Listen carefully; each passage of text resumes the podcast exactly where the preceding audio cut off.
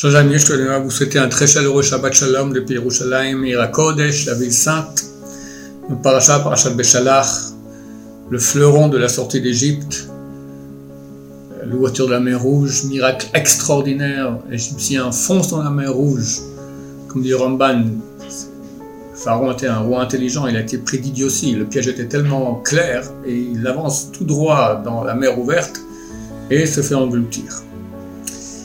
Les sages d'Israël ont dit qu'il n'y avait pas un seul passage, on a eu douze, une pour chaque tribu.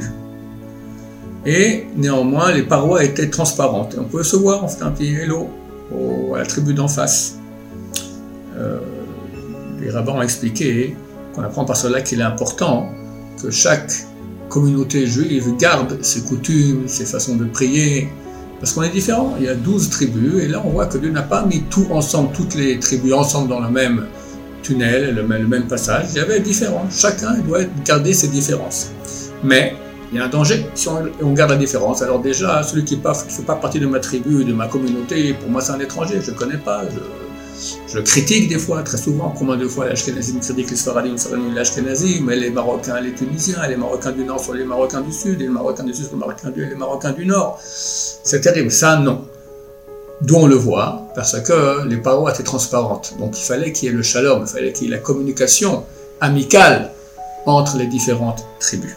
En notre période pré-messianique, on sait que Dieu veut amener le Mashiach, il faut tout faire pour qu'il l'amène avec beaucoup de miséricorde. Nous savons que si nous sommes restés en exil jusqu'aujourd'hui, ça cause de la haine gratuite. Donc faire très attention à cela. C'est tellement facile de dire un mot mal, mal un mot déplacé sur une communauté différente que la nôtre. Il faut savoir que si on fait cela, c'est un lachonara de la Torah, il faudrait demander pardon à tous les membres de la communauté. Quelqu'un a dit sur les Polonais, qu'est-ce que j'en sais moi, ils sont avares, il faut aller voir tous les Polonais du monde et leur demander Mahila, leur demander des excuses pour le lachonara qu'on a fait.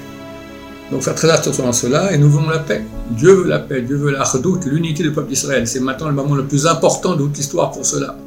Ne pas que Mashiach arrive avec des effusions de sang, on a déjà trop, ça suffit. Autre chose qu'à voir avec notre époque, dans la paracha, on voit que Pharaon tout à coup se met à poursuivre le peuple d'Israël et les a laissés sortir d'Égypte. Et là, il se met à les poursuivre. Pourquoi? Il avait un doute, Pharaon. Il ne savait pas pourquoi est-ce que j'ai reçu les dix plaies? Est-ce que c'est parce que j'ai pas voulu laisser sortir les, Juifs de mon pays, Ben Israël? Ou bien parce que lorsque Moshe est venu me voir, il m'a dit Dieu, Dieu, Dieu m'a envoyé. Il m'a dit laisse sortir mon peuple Ben Israël. J'ai dit c'est qui ce Dieu-là? Je ne vais pas écouter ce Dieu, je ne le connais pas.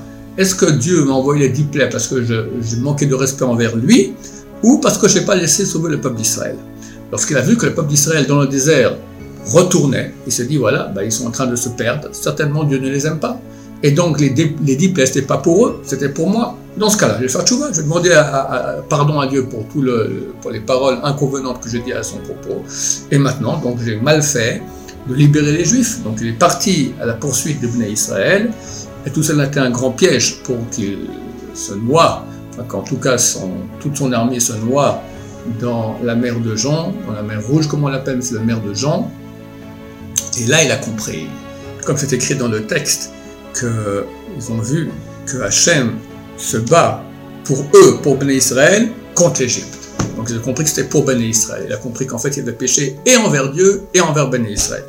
Et là, chers amis, bientôt, ce sera la même chose avec tous les goïms qui nous font tellement de mal, tous ceux qui parlent sur nous tellement en mal. On est très très proche de la fin et très très bientôt, Dieu va commencer à dévoiler son bras et tout le monde reconnaîtra qu'il est le Dieu d'Israël et que nous sommes son peuple adoré. Ils vont regretter tout ce qu'ils ont fait, ils reconnaîtront qu'ils avaient tort. Et bien, ma chère viendra et toute l'humanité reconnaîtra la véracité du Dieu d'Israël.